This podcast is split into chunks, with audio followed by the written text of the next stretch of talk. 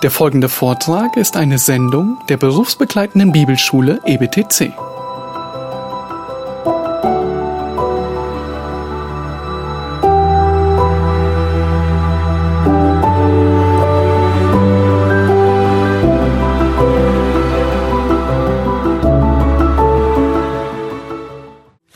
Okay, liebe Freunde, schön, dass ihr wieder zurückgekommen seid und dass wir weitermachen können.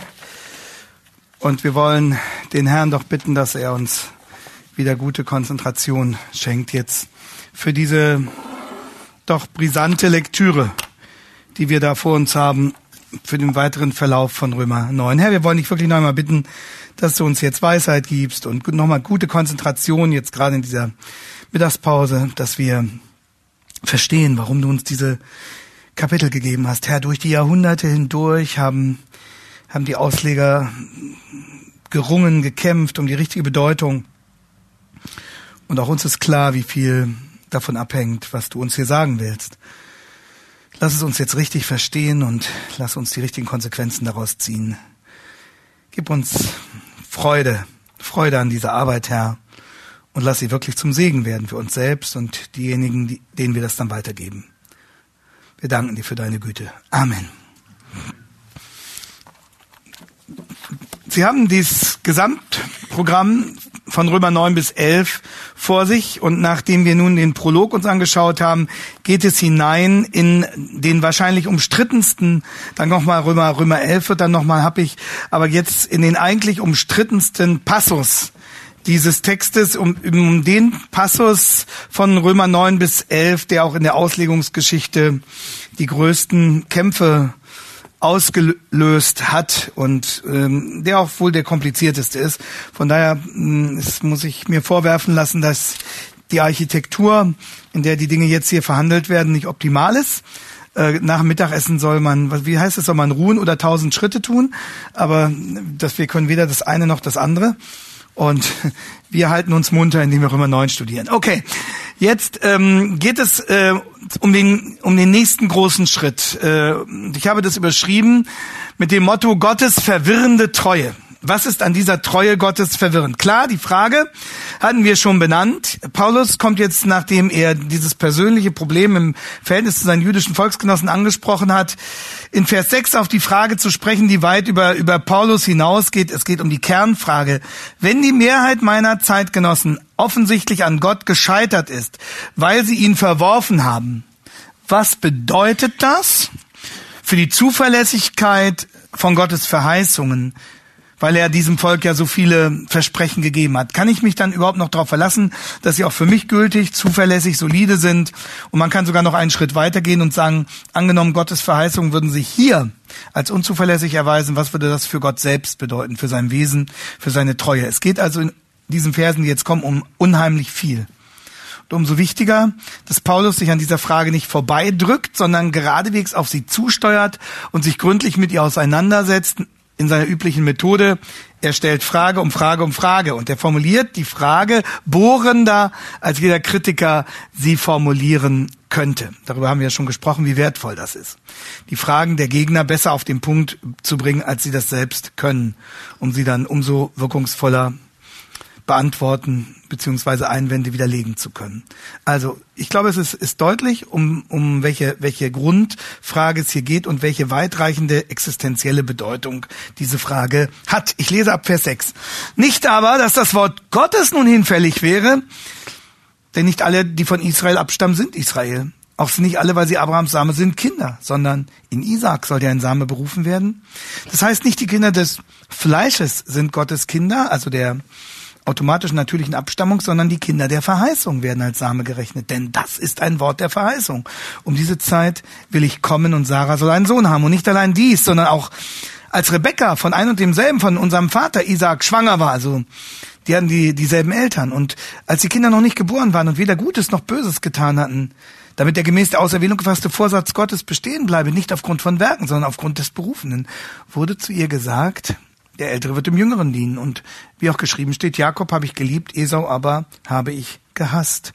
Was wollen wir nun hierzu sagen? Ist etwa Ungerechtigkeit bei Gott? Das sei ferne.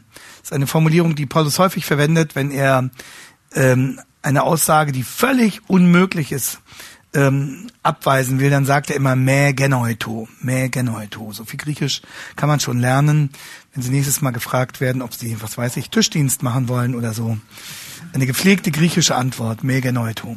Okay, wie geht's los? Paulus sagt nicht aber, dass das Wort nun hinfällig wäre, das ist nicht nur ein Wunsch, sondern das ist eine solide These. Man könnte es auch so übersetzen. Es ist allerdings nicht so, dass das Wort Gottes nun hinfällig wäre. Es ist nicht so, dass das Wort in Frage gestellt werden könnte, erschüttert werden könnte, unsicher geworden wäre.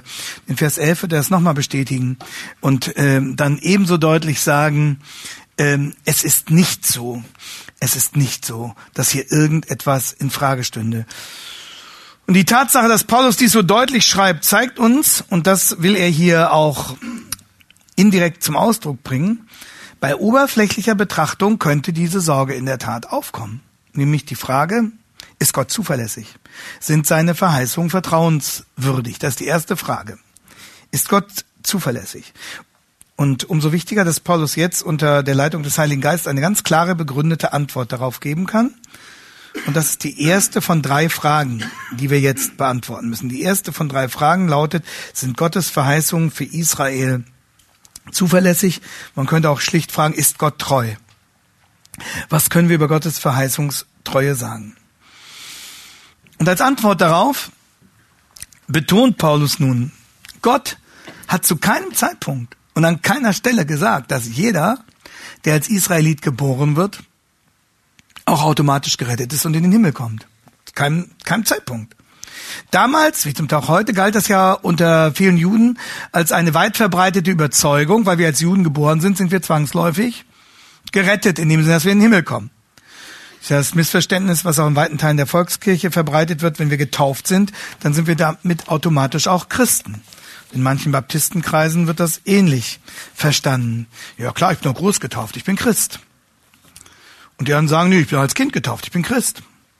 Und Paulus sticht gleich in ähm, Vers 6 in diesen Luftballon hinein und sagt, das ist nicht so. Nicht alle, die von Israel abstammen, sind wirklich Israel. Das heißt, nur weil jemand ethnisch als Nachkomme eines Juden geboren wurde, ist er damit noch nicht geistlich zwangsläufig ein gläubiges Mitglied des Gottesvolkes. Das hatte Paulus ja in Römer 4 schon vorbereitet, wo er gezeigt hat, selbst Abraham, der legendäre Begründer des Judentums, der Stammvater. Wodurch wurde der gerettet? Nicht durch sein Judentum, sondern sola fide, allein durch den Glauben. Und schon in Kapitel 2, Vers 28 hatte Paulus ja gesagt, nicht der ist ein Jude, und zwar im, im umfassenden geistlichen Sinne, Römer 2, 28, nicht der ist ein Jude, der es äußerlich ist, auch nicht äh, ist die Beschneidung, die äußerlich am Fleisch geschieht, das Entscheidende, sondern der ist, und damit Paulus ein, ein, ein geistlicher Gott, dem Gott der Juden, treuer Jude, der es innerlich ist. Und seine Beschneidung geschieht am Herzen. Das hatten ja die Propheten auch schon so gesagt.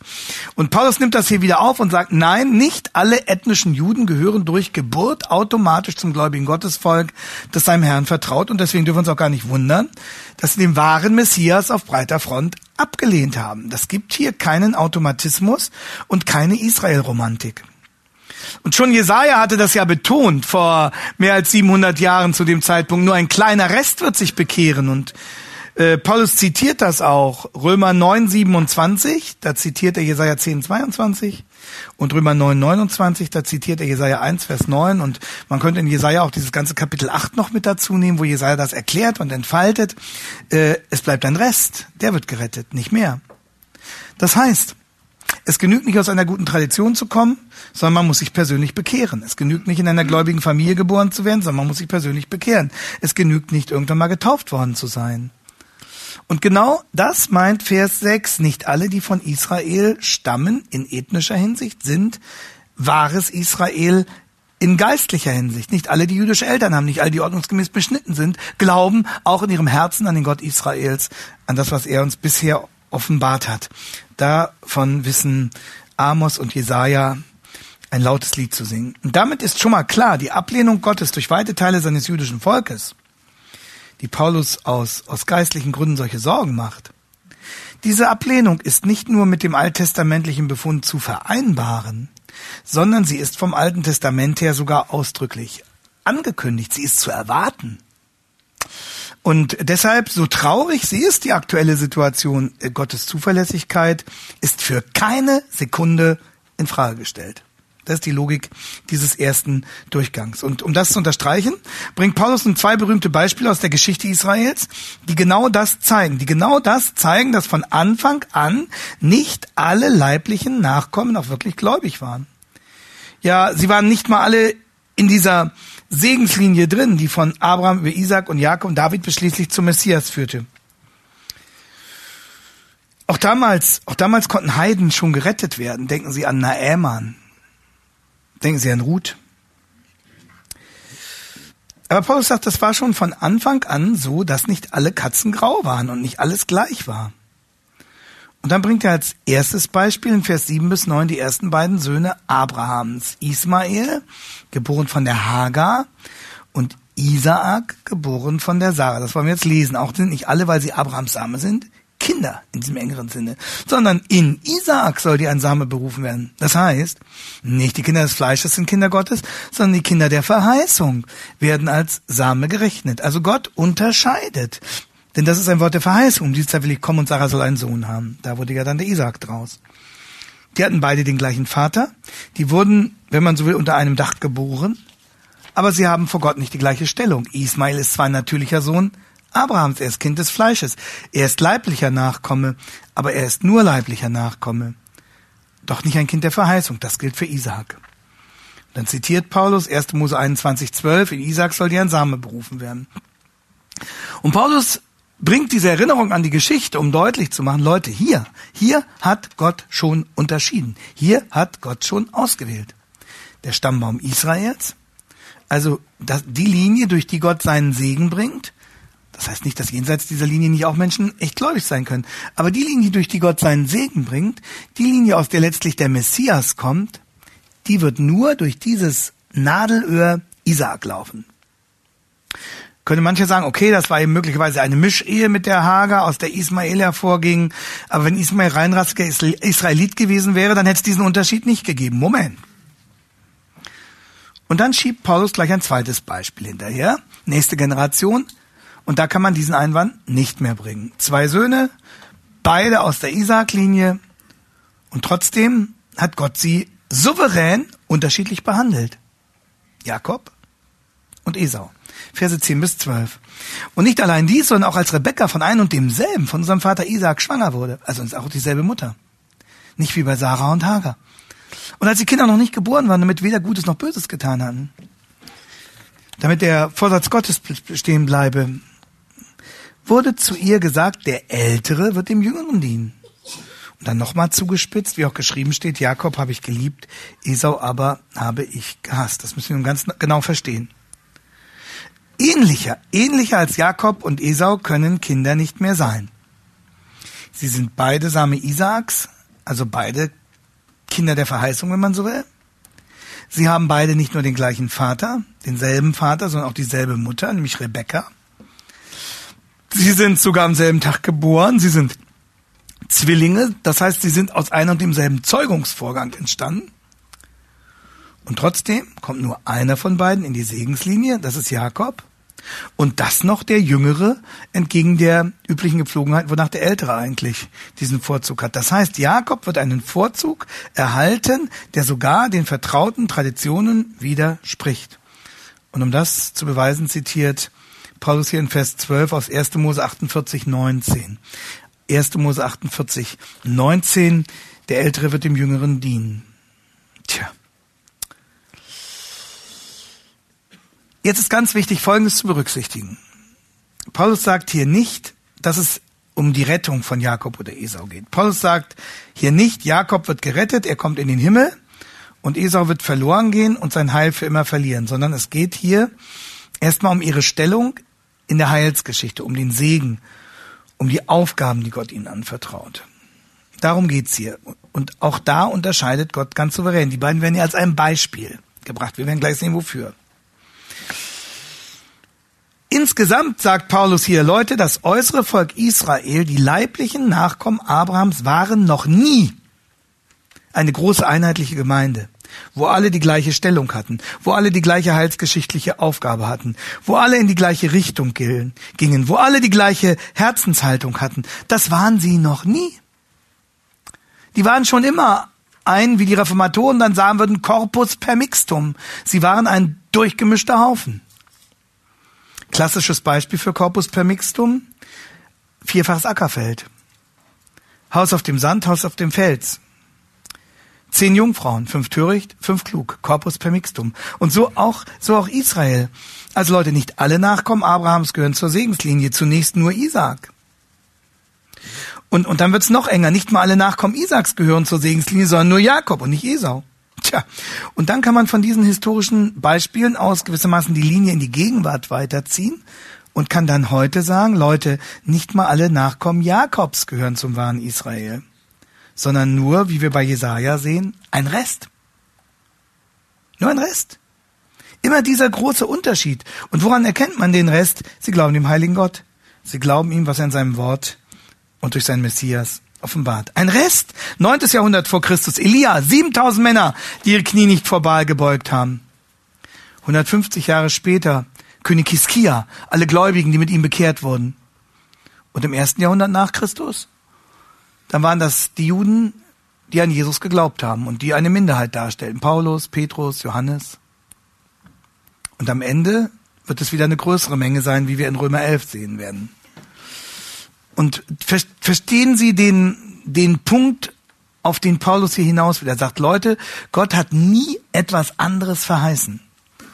Und deshalb ist diese Situation, dass die Mehrheit der Juden den Herrn ablehnt, kein Zufall und es ist nicht verwunderlich und es ist schon gar kein Grund, an der Zuverlässigkeit von Gottes Verheißung zu zweifeln. Er ist treu, immer. Immer treu. Das, was er verheißt, das löst er auch ein. Also, das ist die, das ist sozusagen der, der erste Durchgang. Und daran sehen, deswegen kommt Paulus hier auch zu einem klaren Ergebnis. Er sagt ähm, in Vers, Vers 11, damit gemäß der Auserwählung der gefasste Vorsatz Gottes bestehen bleibt. Also da wird nichts umgeschmissen, da wird nichts rückgängig gemacht, da bleibt keine Rechnung offen. Gott ist absolut treu. Und dann gibt Paulus uns einen weiteren wichtigen Hinweis er sagt, woran liegt es denn, dass die Biografien von Jakob und Esau so unterschiedlich gelaufen sind? Worauf ist es denn bitteschön zurückzuführen, dass Jakob in die Segenslinie reinkam und Esau nicht? Wer hat das denn entschieden? Wonach richtete sich das denn bitteschön? Und die Antwort lautet, Gott in seiner souveränen Freiheit. Gott in seiner souveränen Freiheit. Der Ältere wird dem Jüngeren dienen, wie auch geschrieben steht, Jakob habe ich geliebt, Esau habe ich gehasst. Gott hat das so befunden. Gott hat nicht nach irgendwelchen Tugenden gesucht, sondern Gott hat das so verfügt. Souverän aus sich selbst heraus. Gott kann das. Gott darf das. Gott ist Gott. Gott macht nie einen Fehler. Gott ist allmächtig. Gott ist absolut weise. Und als ob das nicht schon genug wäre und als ob wir nicht schon irritiert genug wären, schickt Paulus noch eine weitere, also er macht es im Grunde genommen mit jedem Vers immer noch mal schlimmer, schickt Paulus noch eine weitere Erklärung hinterher, die er dem Wort Gottes im Alten Testament entnimmt, nämlich Malachi 1, 2 bis 3, das ist hier der Vers 13. Da sagt er doch als Begründung, ja, Jakob habe ich geliebt, Esau aber habe ich gehasst.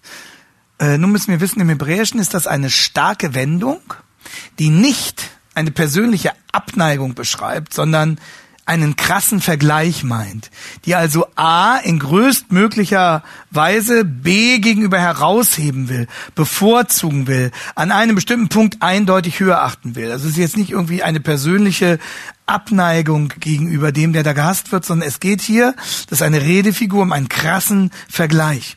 Und übrigens hat der Herr Jesus ähm, diese Redeweise auch aufgenommen, nur mal zur Erinnerung, Lukas 14, Vers 26. Lass uns einmal ganz kurz angucken, Lukas 14, Vers 26. Da sagte Jesus nämlich, äh, wenn jemand zu mir kommt und nicht hasst, sein Vater, seine Mutter, seine Frau und seine Kinder, seine Brüder und seine Schwestern. Äh, da sind wir auch etwas irritiert, wenn wir das so lesen. Aber genau das gleiche Argumentationsmuster liegt hier vor. Es geht um die krasse, gravierende, folgenreiche Bevorzugung des einen gegenüber dem anderen. Das ist hier gemeint. Also nicht persönliche Ablehnung. Wir sollen nicht unsere Eltern ablehnen, unsere Familienangehörigen in dem vordergründigen Sinne hassen, sondern wir sollen Jesus Christus um so viel höher den Vorrang geben. Gott ist souverän. Gott hat eben dem Jakob in so gravierender Weise, was diesen speziellen Platz, diesen speziellen Auftrag betraf, dem Vorrang gegenüber Isaac gegeben, äh, gegenüber Esau gegeben. Gott ist souverän. Tja.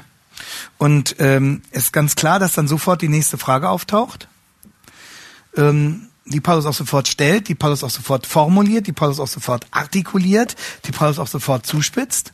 Und diese zweite Frage, die daraus resultiert, aus dieser Behauptung, ja, Gott kann das, Gott kann den einen gegenüber dem anderen krass bevorzugen, dem einen eine Position geben, die sogar nach der Tradition eigentlich der andere hätte kriegen müssen, weil er der Ältere gewesen war.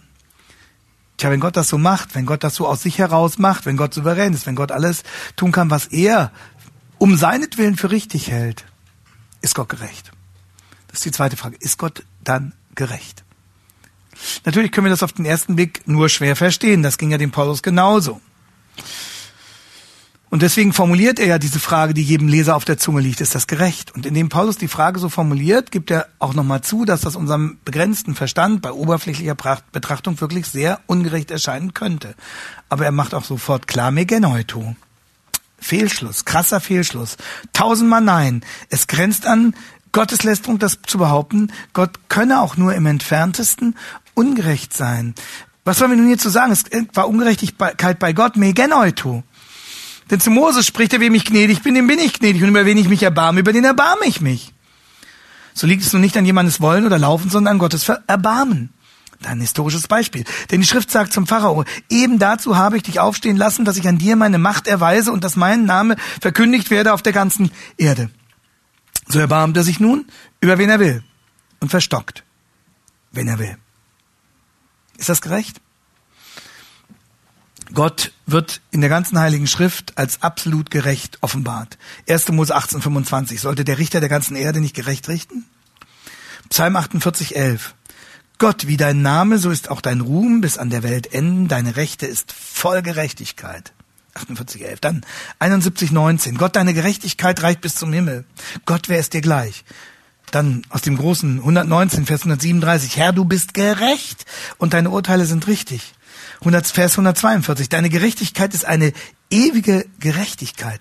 Jeremia 9,23 und so weiter und so weiter und so weiter.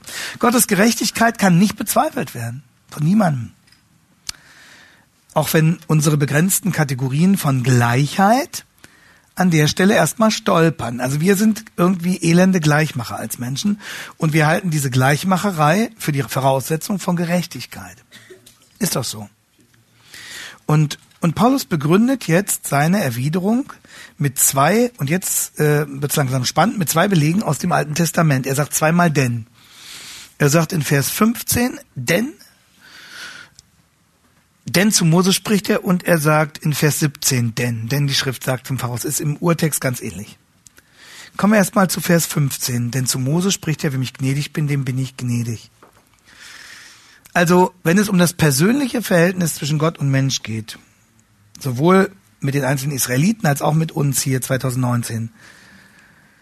Sagt Paulus, dann ist die Frage nach der Gerechtigkeit der falsche Ansatzpunkt. Ähm, das ist ja ein Zitat aus 2. Mose 33, 19, wo Mose den Herrn anfleht, das Volk trotz seiner Sünde nicht zu verwerfen. Das ist ein ganz dramatisches Zwiegespräch zwischen den beiden. 2. Mose 33, 19. Und in dem Zusammenhang, wo Mose bettelt, bitte verwirf es nicht. Sag Gott, wenn ich gnädig bin, dem bin ich gnädig. Und wenn ich mich erbarmen würde, den erbarme ich mich. Also das ist einerseits natürlich dieser typische hebräische Parallelismus, dass eine, ein Sachverhalt nochmal auf andere Weise wiederholt wird, aber es sind doch zwei verschiedene Aspekte. Gnädig ist, dass Gottes Handeln verschont, verschont den Sünder. Und Erbarmen, das betont so die innere Haltung, das Mitleid, Compassion, würden, würden die Engländer wahrscheinlich sagen.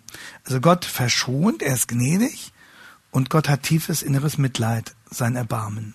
Das heißt, wenn du als Sünder eine Chance vor Gott haben willst, dann fang nicht an, mit ihm über Gerechtigkeit zu diskutieren, sondern wirf dich auf sein Erbarmen. Das ist die Message hier. Und äh, Vers 16 bestätigt das. Du kannst deine Rettung nicht durch irgendetwas gewinnen oder erarbeiten und dann Gerechtigkeit erhoffen. So liegt es nun nicht an jemandes Wollen oder Laufen, sondern du kannst nur auf Erbarmen setzen, um Erbarmen betteln, auf Erbarmen hoffen. Und Gottes Erbarmen, das schenkt dir dann den Freispruch. Das spricht dich gerecht. Gott spricht dich gerecht, Gott erklärt dich gerecht, aber erst nachdem du dich in deiner Ungerechtigkeit erkannt und um sein Erbarmen gebettelt hast. Und jetzt kommt eine ganz wichtige biblische zentrale Wahrheit. Wenn Gott mit uns nur nach dem Maßstab der objektiven Gerechtigkeit handeln würde, also nach einem Maßstab, den wir erfüllen müssten, und wenn Gott den dann äh gerecht exekutiert, also wenn er den konsequent anwendet, dann hätten wir alle keine Chance. Und deshalb können wir alle heilfroh sein, dass es Gottes Erbarmen gibt in Jesus. Und dieses Erbarmen steht völlig im Einklang mit Gottes vollkommenem Wesen. Äh, wenn Gott uns seine Gnade schenkt, dann steht das nicht im leisesten Gegensatz zu seiner Gerechtigkeit. Das hat Paulus ja erklärt. Gott ist gerecht. Eigentlich dürfte er uns gegenüber nicht die Schuld vergeben, wenn er gerecht bleiben wollte. Aber Gott kann es tun und trotzdem gerecht bleiben. Warum? Weil Jesus die Schuld trägt. Sie erinnern sich an diese Argumentation, die wir gestern am Ende von Römer 3 gesehen haben. Und deswegen bleibt Gott gerecht, auch wenn er sich über uns erbarmt, weil Christus die Schuld getragen hat und den Ausgleich bewirkt hat. Und deswegen, Leute, werft euch auf sein Erbarmen und quasselt nicht rum wegen Gerechtigkeit. Gott kann gar nicht ungerecht sein. Und jetzt kommt eine ganz entscheidende Alternative. Gott ist entweder barmherzig oder gerecht. Gott ist entweder barmherzig und vergibt uns unverdientermaßen, oder er ist gerecht. Und wenn Gott gerecht ist, dann straft er und richtet er die Sünde und den Sünder verdientermaßen. Also entweder barmherzig, unverdientermaßen oder gerecht, verdientermaßen. Und dass Gott gerecht bleibt und trotzdem nicht verwirft, geht nur über Jesus. Also nochmal, Gott, merken Sie sich das, Gott kann niemals ungerecht sein. Es gibt bei Gott nur entweder ein gnädiges Erbarmen oder ein gerechtes Verurteilen. Das ist die einzige Alternative. Wenn Gott gnädig ist, erbarmt er sich. Wenn Gott gerecht ist, schmeißt er uns in die Hölle. Und sogar wenn Gott uns begnadigt, bleibt er dabei, das haben wir gesagt, seiner Gerechtigkeit treu. Deswegen musste das Kreuz Christi sein. Und darum hängt, hängt hier alles, hängt hier alles an Gott. Und genau das meint Vers 16. Es hängt alles an Gott. So liegt es nicht an jemandes Wollen oder Laufen, sondern es liegt an Gottes Erbarmen. Das ist die Antwort auf die zweite Frage. Die erste Frage lautet, sind Gottes Verheißungen und Zusagen zuverlässig? Und Paulus sagt, ja, absolutely. Absolut. Dass die Mehrheit der Volksgenossen sich gegen den Retter stellt, die Liebe ihres Gottes abweist, das steht nicht im geringsten in Spannung zu dem, was Gott durch die Propheten angekündigt hat. Gottes Wort ist nicht hinfällig, Gottes Vorsatz bleibt total bestehen und kann zu keiner Sekunde ausgehebelt werden. Gottes Vorsatz bleibt bestehen. Und dann die Folgefrage, ja, ist Gottes Wesen dann gerecht? Tja, absolut. Also Junge, sowohl Gottes unverdientes Erbarmen als auch sein verdientes Gericht über die Sünde, wie wir gleich noch sehen werden, stehen total im Einklang mit seiner Gerechtigkeit. Sowohl sein Ver Erbarmen unverdient als auch sein Gericht verdient stehen im Einklang mit seiner Gerechtigkeit. Denn wenn er sich erbarmt, ist es durch Christus abgegolten. Aber wir persönlich, wenn wir persönlich bei Gott eine Chance haben wollen, dann sollten wir uns hüten, von Gott Gerechtigkeit zu fordern. Und uns jemals auf irgendetwas zu stützen oder zu verlassen, was wir selber vorzuweisen hätten. Und das sollten wir Leuten auch immer wieder im Gespräch sagen. sagen ja, wo ist die Gerechtigkeit Gottes? Das ist ein guter missionarischer Gesprächseinstieg. Sondern ich würde Ihnen raten, nicht Gerechtigkeit von Gott zu fordern, sondern bitten Sie um sein Erbarmen. Und da ist ja mittendrin, ja warum? Ich habe nichts getan und so weiter. Und dann kann man dem gegenüber erklären, warum er Gottes Erbarmen braucht. Ist mal ein Versuch wert, denke ich. Ja. So, ähm, das ist das ist sozusagen diese Argumentationslinie. Und ähm, entweder barmherzig, unverdientermaßen oder gerecht, verdientermaßen. Und das erläutert Paulus jetzt weiter. Wenn Gott gerecht ist, was macht er dann?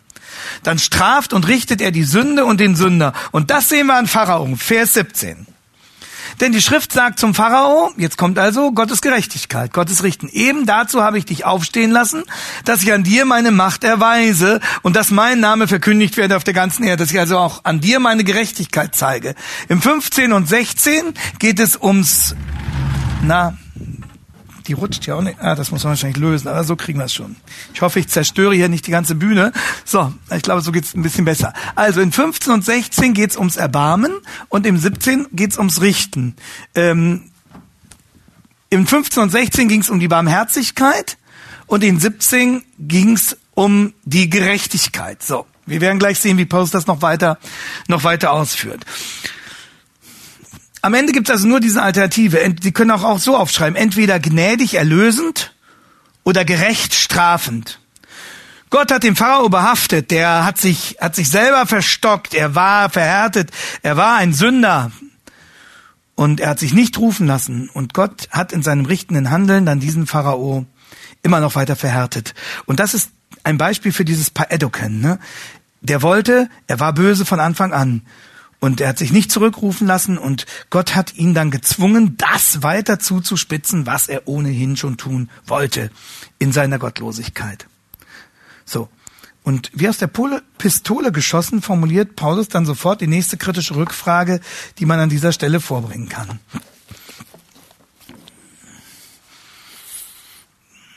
Achtzehn nochmal diese Souveränität. Also erbarmt er sich nun, über wen er will und verstockt, wen er will.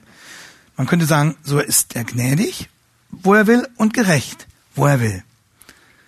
Tja, und jetzt kommt die schwierigste Rückfrage. Und dafür braucht Paulus auch etwas, etwas mehr Zeit und Raum.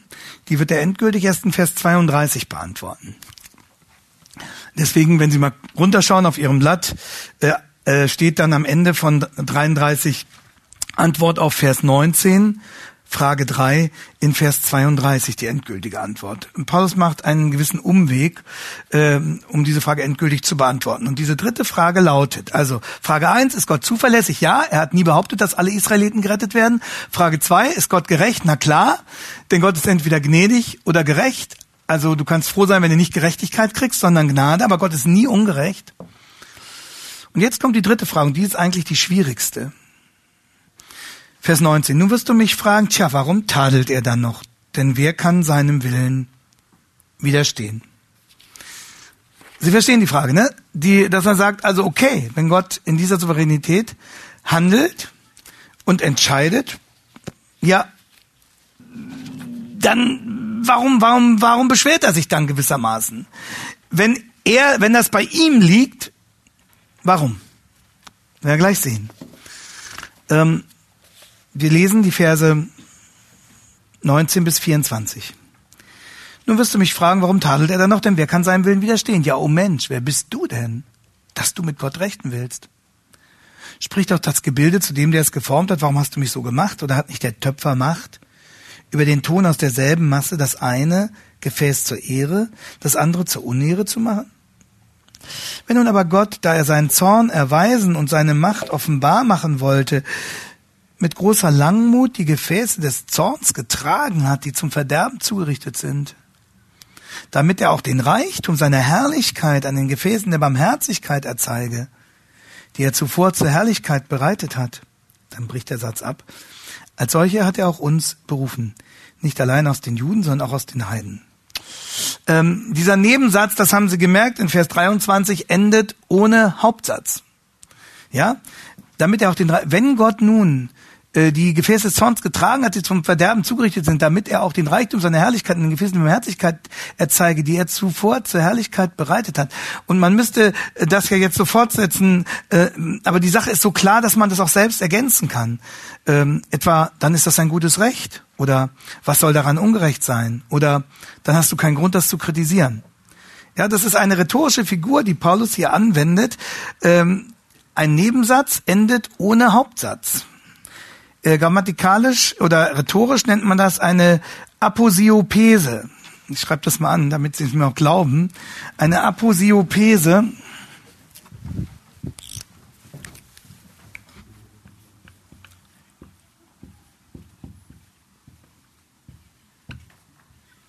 Eine Aposiopese, genau. Also wenn Sie Ihre Gemeinde mal schocken wollen, müssen Sie sagen, liebe Geschwister, hier haben wir eine Aposiopese vorliegen. Sie sagen, was? Also, eine rhetorische Figur, die dem Leser bewusst den Abschluss des Satzes selbst überlässt, so nach dem Motto, Leute, die Sache ist so klar, das könnt ihr auch selbst ergänzen. Ja, das ist hier gemeint. Ähm, Paulus erinnert uns erstmal daran, in den Versen 20 bis 21, wer wir sind und wer Gott ist. Äh, so als wollte er uns sagen, Leute, wir spielen nicht in derselben Liga wie Gott. Vers 20, wir spielen nicht in derselben Liga. Ja, Mensch, wer bist du denn, dass du mit Gott rechnen willst? Spricht auch das Gebild zu dem, der es geformt hat, warum hast du mich so gemacht? Das ist so wie ähm, im, im Buch Prediger. Mensch, Gott ist im Himmel und du bist auf der Erde. Hey, merkt ihr das doch mal. Ja, Prediger 5, Vers 1 bis 2. Oder ähm, wenn Gott zu Mose sagt in 2. Mose 3, zieh deine Schuhe aus, hey. Denn der Ort, worauf du stehst, ist heiliges Land. Oder Hiob 9, Vers 12, wenn ein Mensch mit Gott reden wollte, dann kann er ihm auf, auf tausend nicht eins antworten. Du spielst nicht in derselben Liga. Und deswegen habe ich als Überschrift für diesen Abschnitt gewählt die Formulierung, Gott handelt göttlich. Gott handelt göttlich. Das ist zunächst mal eine indirekte Antwort nur auf die Frage, ja, wie kann er uns dann zur Verantwortung ziehen? Die endgültige Antwort wird in Vers 32 gegeben. Aber das ist erstmal eine indirekte Antwort. Gott handelt göttlich. Du musst von vornherein einpreisen, dass du nicht alles verstehst. Es ist logisch, dass wir ihn nicht hundertprozentig verstehen. Das ist logisch, dass wir ihn nicht hundertprozentig verstehen. Und wir haben erst recht kein, kein Recht, ihn zu kritisieren. Wissen Sie, das ist die Hauptsünde, das ist der Hauptfehler der Bibelkritik. Das ist diese Wahrheit, dass sie diese Wahrheit nicht sehen. Dass sie sich anmaßen, sie könnten Gott vor den Thron ihrer Urteile zerren und sein Wort und dass sie dabei sich lächerlich machen. In ihrer Weisheit sind sie zu Narren geworden, weil sie nicht sehen, dass es total unlogisch ist, über Gott reden zu wollen und gleichzeitig zu verlangen, dass Gott sich unseren, unseren auf das diesseits begrenzten Kriterien einfügt. Also die Bibelkritik, die eben von diesen drei Glaubenssätzen ausgeht, Kritik, Analogie und Korrelation, müssen wir jetzt nicht im Einzelnen äh, verhandeln. Aber das ist, es ist dumm. Es ist, es ist logisch, dass wir Gott nicht hundertprozentig verstehen. So, was Paulus hier an, am Frager kritisiert, ist nicht, und das möchte ich auch deutlich sagen, dass der sich ums Verstehen bemüht. Sie werden es nirgendwo in der Bibel kritisiert finden, dass jemand den Drang hat und versucht zu verstehen. Es ist was anderes, ob einer versucht zu verstehen oder ob einer fordert, dass Gott sich seinen Mini-Kriterien unterwirft, die ich als begrenzter Mensch nun mal habe. Das sind zwei völlig verschiedene Paar Stiefel. Sie werden nirgendwo finden, dass Gott es kritisiert, dass ein Mensch versucht zu verstehen. Und das dürfen Sie auch niemals. Sie dürfen niemals sagen, Mensch, und stell doch nicht immer so schwierige Fragen. Freuen sich über jede Frage, die kommt. Das gilt für die Kindererziehung genauso. Seien Sie dankbar, wenn Ihre Kinder Sie mit Fragen löchern. Viele Eltern wundern sich, dass die Kinder irgendwann nicht mal fragen. Ja, wahrscheinlich haben sie auf ihre Fragen bis dahin keine vernünftigen Antworten gekriegt. Oder ihnen wurde bedeutet, dass ihre Fragerei lästig sei. Wissen Sie, ich habe sicherlich nicht alles richtig gemacht in meiner Kindererziehung, aber ich habe mich immer gefreut, wenn meine Kinder gefragt haben. Und ich habe alles getan, um sie darin zu ermutigen, weiter zu fragen und zu löchern und zu bohren. Und ich habe versucht, ihnen jede Frage, auch wenn es ganz komplizierte theologische oder ethische Fragen waren, auch kleine Kinder können schon sehr komplizierte ethische und theologische Fragen stellen, äh, versucht, ihnen das so differenziert zu erklären, wie ich meinte, dass sie es zu dem Zeitpunkt verstehen könnten. Und so macht es Gott auch. Verstehen Sie? Und deswegen sagt ja Paulus zum Beispiel in 1. Korinther 14, Vers 20, seid nicht Kinder, wenn's ums Verstehen geht. Seid nicht Kinder, seid nicht naiv, Leute. Und ich will das nochmal ganz deutlich sagen, es wird hier absolut, wenn man das missverstehen könnte, absolut nicht kritisiert, dass einer versucht zu verstehen. Es wird nur kritisiert, wenn wir von oben herab meinen, Gott hätte sich vor, vor unseren Plattheiten zu verantworten. So, weiter. Mit Gott rechten steht hier deswegen Vers 19. Das heißt, selbstgerecht und anmaßend Gott gegenüber Forderungen aufzustellen. Und in diesem Begriff mit Gott rechten steckt auch ein, im Griechischen ein Anti drin. Also ein, dieser Widerspruch, diese, diese, diese Rebellion. Das wird hier abgewiesen. Und das ist eine gefährliche Grenzüberschreitung. Es ist eine gefährliche Grenzüberschreitung, wenn die Karikaturenzeitschrift Charlie Hebdo Gott als Terroristen darstellt. Das ist eine gefährliche Grenzüberschreitung. Sie wissen, das ist diese Zeitung, die damals die von muslimischen Terroristen überfallen wurde. Und zum Jahrestag haben sie an Gott als Terroristen dargestellt, aber sie haben sich nicht getraut, Allah dort äh, symbolisch darzustellen, sondern sie haben Gott als, als miesen, bärtigen Terroristen dargestellt und mit einem Dreieck ist quasi symbolisch auf den christlichen Gott bezogen weil sie, weil sie so blind waren zu denken, man könnte den christlichen Gott offensichtlich ungefährlicher beleidigen als Allah. Als ob Allah gefährlicher wäre als Gott. Was für ein Irrtum. Es ist eine gefährliche Grenzüberschreitung. Es ist eine gefährliche Grenzüberschreitung, wenn Herr Müller oder Frau Schulze von nebenan hochmütig ihre Geringschätzung über Gott zum Ausdruck bringen. Es ist eine gefährliche Grenzüberschreitung. Es ist kurzsichtig und es ist dumm. Gott handelt göttlich, sagt Paulus. Und darum hat kein Mensch das Recht, ihn zur Rede zu stellen.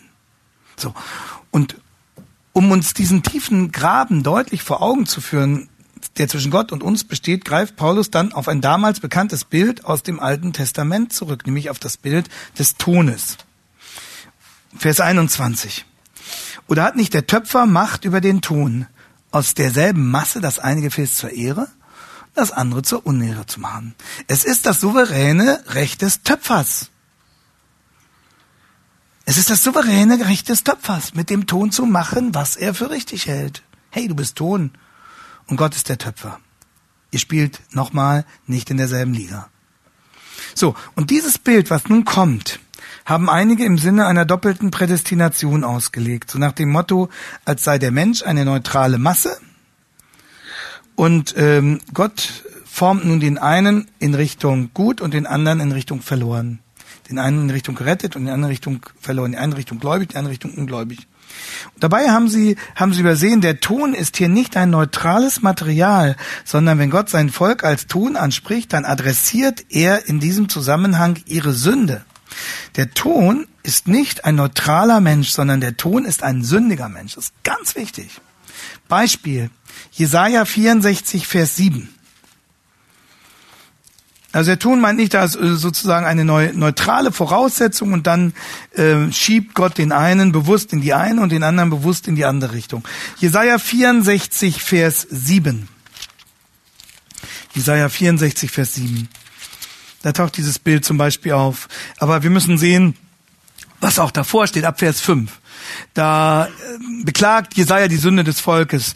Jesaja 64, 5, wir sind ja allesamt geworden wie Unreine und alle unsere Gerechtigkeit ist wie ein beflecktes oder wie ein besudeltes Kleid. Wir sind alle verwelkt wie die Blätter und unsere Sünden trugen uns fort wie der Wind. Und da war niemand, der deinen Namen anrief, der sich aufmachte, um dich zu ergreifen, denn du hast dein Angesicht vor uns verborgen und uns dahingegeben in die Gewalt unserer Missetaten. Nun aber bist du, Herr, unser Vater. Wir sind der Ton und du bist unser Töpfer. Verstehen Sie, wir sind der Ton. Und der Ton ist das, was davor beschrieben wird. Der Ton ist nicht eine neutrale Masse, sondern ein sündiger Mensch. In diesem Fall ein sündiges Volk. Und diesem Sünder gegenüber gibt es nun, wie wir schon gesehen haben, zwei Möglichkeiten. Jetzt kommen wir zu unserer Skizze. Es gibt die Möglichkeit von Israel, Vers 15 und 16, dass es zur Umkehr geführt wird und Gott sich darüber erbarmt. Oder es gibt die Möglichkeit des Pharao, Vers 17, dass da jemand auf seine Schuld behaftet wird. Und eine ganz ähnliche Gegenüberstellung wie zwischen Israel und dem Pharao. 15, 16, 17. Können wir vielleicht noch dazu schreiben. Ist noch leichter. Israel, Pharao.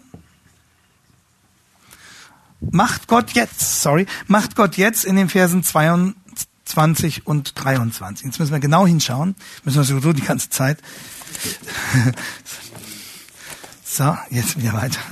So, äh, wenn nun aber Gott, da er seinen Zorn erweisen, 22, und seine Macht offenbar machen wollte, mit großer Langmut die Gefäße des Zorns getragen hat, die zum Verderben zugerichtet sind, und damit er auch den Reichtum seiner Herrlichkeit an den Gefäßen der Barmherzigkeit erzeige, die er zuvor zur Herrlichkeit bereitet hat. Und dann kommt diese Aposiopese. Wie kann das ungerecht sein? Ergänzen wir. So, was geschieht hier? Und jetzt gucken wir hier auf unsere, auf unsere Tafel. Wir sehen zum einen, die Gefäße des Zornes werden gerechterweise zum Verderben zubereitet. Das ist gerecht. So. Und auf der anderen Seite die Gefäße des, der Barmherzigkeit werden gnädigerweise zur Herrlichkeit vorherbereitet. Das ist gnädig.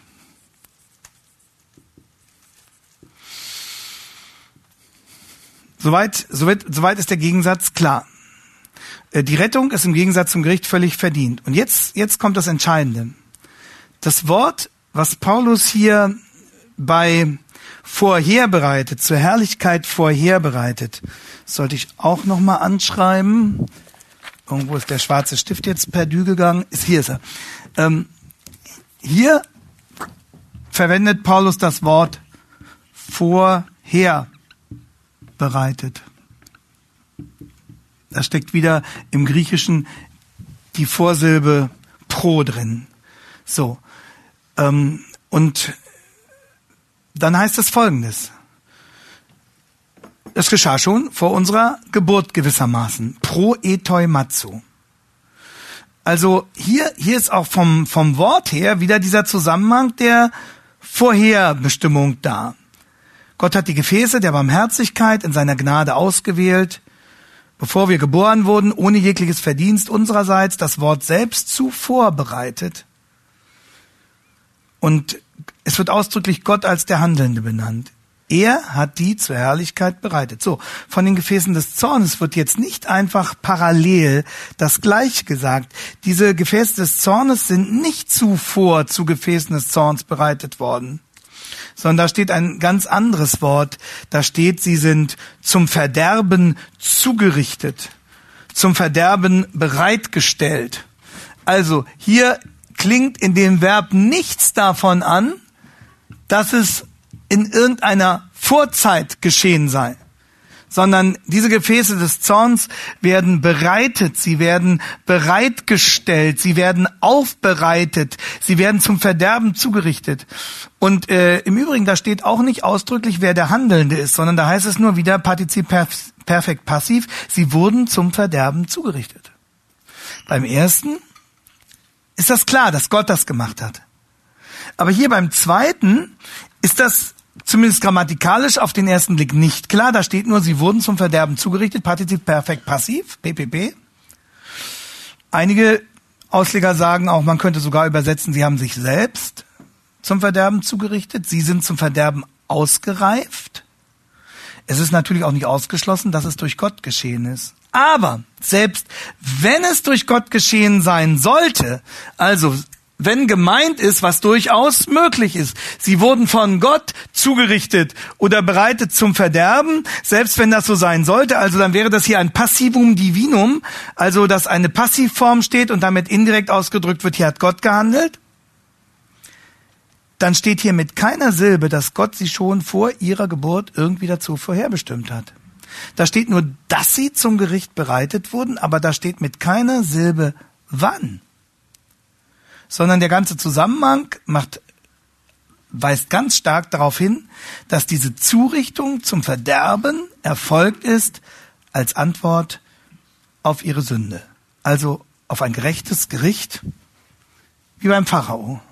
Der verhärtete Pharao, der weiter verhärtet wird. Ich sage es nochmal ganz deutlich, die Verwerfung der Zornesgefäße war Gottes Antwort auf ihre Sünde. Und das entspricht genau dem, was Paulus schon in Römer 1, 24 folgend gesagt hat, dahingegeben. Und wie in Römer 1, 24 spricht Paulus auch hier vom Zorn. Und Zorn ist bei Gott immer eine Antwort, worauf? Auf Schuld. Und deswegen kann man hier ein ganz klares Ergebnis formulieren. Römer 9 lässt sich nicht dazu verwenden, was leider oft getan wird, um damit die Lehre der sogenannten doppelten Prädestination zu begründen. Nur die Gefäße der Barmherzigkeit, des Erbarmens, die wurden, das wird ausdrücklich gesagt, zuvor auserwählt und dazu bestimmt, weil Gott gnädig war. Aber die Gefäße des Zorns dagegen wurden von Gott auf ihre Sünde behaftet und erfahren deshalb sein gerechtes Gericht. Im ersten Fall waltet Gnade, im zweiten Fall waltet Gerechtigkeit. Aber es ist äh, exegetisch nicht gerechtfertigt, diese beiden Vorgänge zu parallelisieren und zu sagen, Im einen Fall hat Gott eben vorher zubereitet vor Grundlegung der Welt zur Rettung und im anderen Fall hat Gott souverän vorher verfügt, dass sie da deswegen quasi auf den Plan gerufen werden, um sie zu verdammen. Also Gott erschafft sie, um sie zu verdammen. Nein, diese Parallelität gibt es hier nicht. Das wird ganz deutlich an den Verben und das wird ganz deutlich an der Art der Argumentation. Im ersten Fall, parallel zu 1516, geht es ums Erbarmen und im zweiten Fall, parallel zu 17, geht es um Gerechtigkeit, um gerechte, gerechte Strafe. Und damit haben wir das gerechte Ziel der ersten Nachmittagsstunde erreicht. Ich möchte abschließen mit einem Zitat von Charles Hodge. Wir werden das gleich weiter entfalten. Ähm, er sagt, und ähm, dem ist ähm, uneingeschränkt zuzustimmen, Gott wird in diesen Versen nicht in seiner Funktion als Schöpfer, sondern als Richter angesprochen. Als Richter, er hat sie zugerichtet, er hat sie bereitgelegt zum Gericht als Richter angesprochen. Es geht hier nirgendwo darum, sagt Charles Hodge, dass Gott absichtlich sündige Menschen erschafft, um sie dann zu richten, sondern es geht um Gottes gutes Recht, mit sündigen Menschen, der tun, so zu verfahren, dass sie nach seinem göttlichen Ratschluss entweder begnadigt oder gemäß ihrer Schuld gerichtet werden. Gott hat jederzeit das Recht, Sünde zu richten. Aber er hat niemals Menschen eigens mit dem Ziel geschaffen, dass sie sündig werden sollten. Nochmal, damit es völlig klar ist. Gott hat den Pharao, hier steht nicht, Gott hat den Pharao von Ewigkeit her dazu auserwählt, ihm zu trotzen. Sondern in Vers 17 wird gesagt, dass Gott den realen Pharao, den real existierenden Pharao, einen brutalen Herrscher mit einem sündigen Herzen, dass er den gewissermaßen auf die Bühne der Weltgeschichte geschickt hat. Das ist hier in Vers 17 gemeint. Ähm, eben dazu habe ich dich auf, aufstehen lassen. Dazu habe ich dich auf der Bühne der Weltgeschichte auftreten lassen. Da steht nicht, dazu habe ich dich geschaffen vor Grundlegung der Welt. So wird das oft gedeutet. Das steht da aber nicht. Da steht, dazu habe ich dich auf die Bühne der Weltgeschichte geschickt mit deinem sündigen Herzen, das ich nicht rufen ließ. Und Gott hat den Pharao in diese öffentliche Stellung kommen lassen, damit viele Menschen an ihm etwas von Gottes Macht sehen können. Aber zu dem Zeitpunkt, nochmal, war Pharao kein unbeschriebenes Blatt, sondern er war ein ungläubiger Heide. Er war wie, wie Israel im Sinne von sündigem Ton. Kein unbeschriebenes Blatt, keine Tabula rasa. Er hat sich dann gegenüber Gottes Ruf gesperrt, wiederholt, und dann hat Gott ihn darauf behaftet und ihn immer mehr verhärtet. Das ist Gottes gerechtes Gericht am bösen Pharao. Gott verhärtet Pharao und Pharao verhärtet sich selbst. Das verläuft gewissermaßen parallel zueinander. Und Paulus betont, es ist Gottes gutes Recht, Vers 18, in souveräner Freiheit, sich nun zu erbarmen, über wen er sich erbarmen will, und in richtender Weise zu verstocken, wen er verstocken will. Gott handelt göttlich. Aber damit ist immer noch nicht alles gesagt darüber, warum Gott das so macht. Gott verfolgt damit ein, ein höheres Ziel. Und worin das besteht, sehen wir jetzt gleich nach der Pause.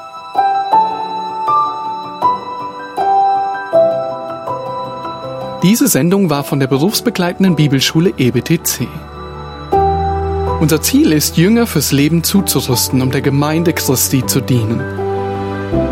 Weitere Beiträge, Bücher und Informationen findest du auf ebtc.org.